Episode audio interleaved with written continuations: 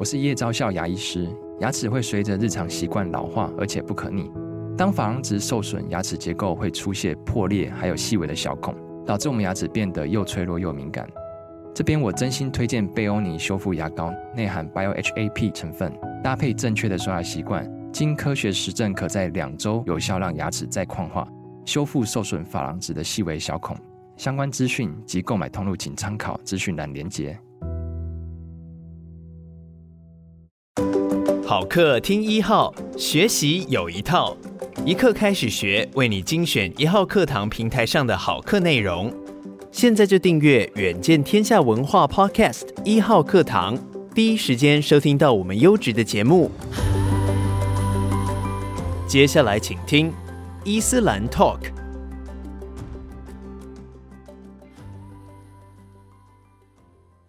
As-salamu alaykum，大家好，欢迎收听伊斯兰 Talk 第二集。这一集呢，延续了上一集谈到伊斯兰教一神信仰的基本观念，以及从这里衍生出来的谦逊精神。接下来，我们将从信仰和文化的角度来聊聊伊斯兰教是个暴力的宗教吗？上一集我分享过伊斯兰教如何改变了阿拉伯半岛的社会氛围。从自大傲慢的互相竞争，转变成为温和宽厚的和平共处。在阿拉伯文中，“salam” 也就是和平这个字，和伊斯兰 “Islam” 的顺服是一样的字根。因此，也有人认为和平是伊斯兰教的核心价值观之一。我在节目开头讲了一句阿拉伯文：“Assalamu alaikum”，。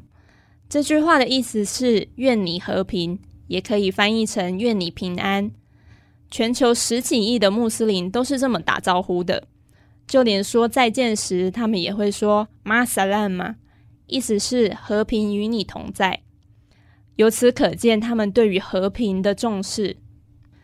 听到这里，不知道你是否感到有点疑惑：伊斯兰居然是个和平的宗教吗？这和我们平常在国际新闻上看到的不一样啊！在世界各地发动激进攻击的恐怖分子，不全都是穆斯林吗？但是恐怖攻击是个相当复杂的议题，很难单纯用宗教的角度去解释。不过，我想先分享一个穆罕默德的故事。穆罕默德是伊斯兰教的建立者，也是最重要的先知。西元六一零年。穆罕默德在阿拉伯半岛接收到真主的启示，开始将神的话语传递给周遭的族人和亲友，开始传教的工作。可是，阿拉伯半岛的原始信仰是多神教，和伊斯兰教的一神教理念大不相同，这也引发了许多人的不满和打压。反对派阵营的主力是当时势力最最庞大的古莱须族。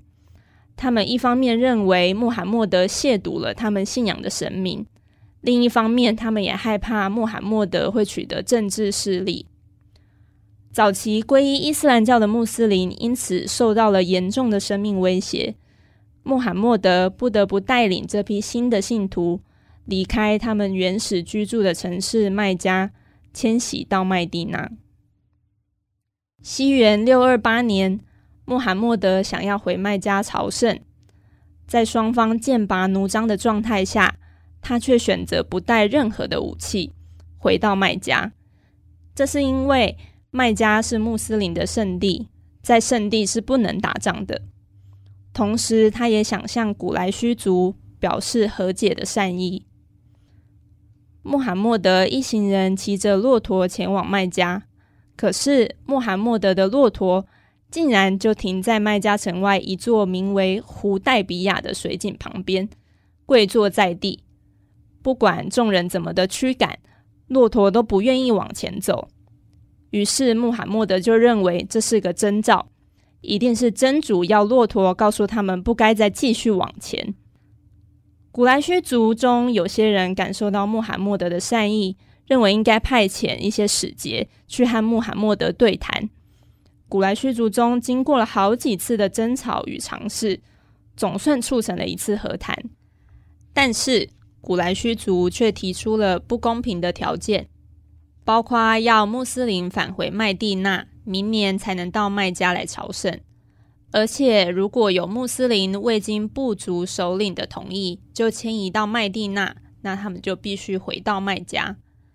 可是，古莱虚族人却不用把叛逃到麦加的穆斯林遣送回去麦地那。面对如此不公平的条件，穆罕默德仍然选择签下了这份契约，希望能换来和古来薛族人十年的和平停战。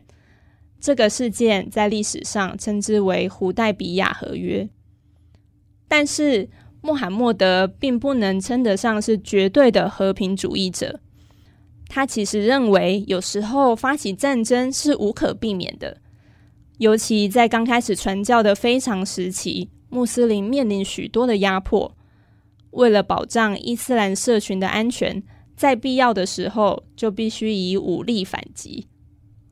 和平的好景不长，在胡代比亚合约签订之后的短短一年之内，古莱虚族刻意的煽动了一支贝都因部族的盟友，去攻击与穆罕默德联盟的另外一支部族。古莱虚族率先打破了协议，穆罕默德也决定率领穆斯林军队英勇奋战，双方再度不断的交战。就在这个时期。穆罕默德接收到一则新的启示，日后也收录在《古兰经》的第九章第五节。真主告诉他：“当净月逝去的时候，你们在哪里发现以物配主者，就在那里杀戮他们，俘虏他们，围攻他们，并且在每一个埋伏的地方准备好对付他们。”所谓的以物配主者，指的正是除了真主以外。还信仰其他事物的多神教信徒，也就是攻击穆斯林的古来须族人。这段经文在日后被人们称为“宝剑经文”或“杀戮诗句”。或许穆斯林一手拿古兰经，一手拿剑的这个刻板印象就是从这里来的。这段经文也曾经被宾拉登引用，呼吁穆斯林对美国人发动圣战。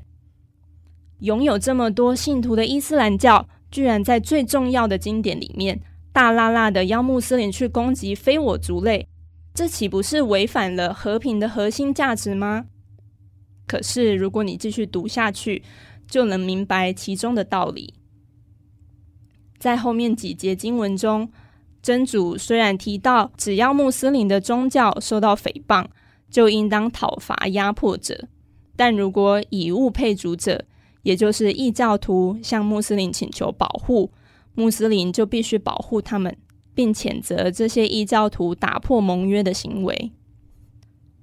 最重要的是，早在第五节的后半段，《古兰经》就已经提到，如果他们悔过自新，谨守拜功，完那天课，你们就要放走他们。真主却是至赦的，却是至慈的。意思是，在必须反击的时候反击，而在对方求饶或是再次提出和平协议的时候，穆斯林就必须接受和解，保护自己的同时，也必须让战争的伤亡降到最低，因为战争只是迫不得已的必要手段，而这正是古兰经对战争的看法。随着时代的演变，或许在一千四百年后的今天。经文已有了不同的诠释，我们无法说和平就是伊斯兰唯一的面貌，但不可否认的是，伊斯兰的信仰的确为七世纪的阿拉伯半岛除去了一些暴戾之气。这在寸草不生、资源稀少又珍贵的沙漠环境中，绝对不是一件容易的事。在这一集节目里，我们解释了伊斯兰教对和平的重视。以及《古兰经》并未强调绝对的和平，战争有时是必要之恶，但当目标达成，就必须立即停战。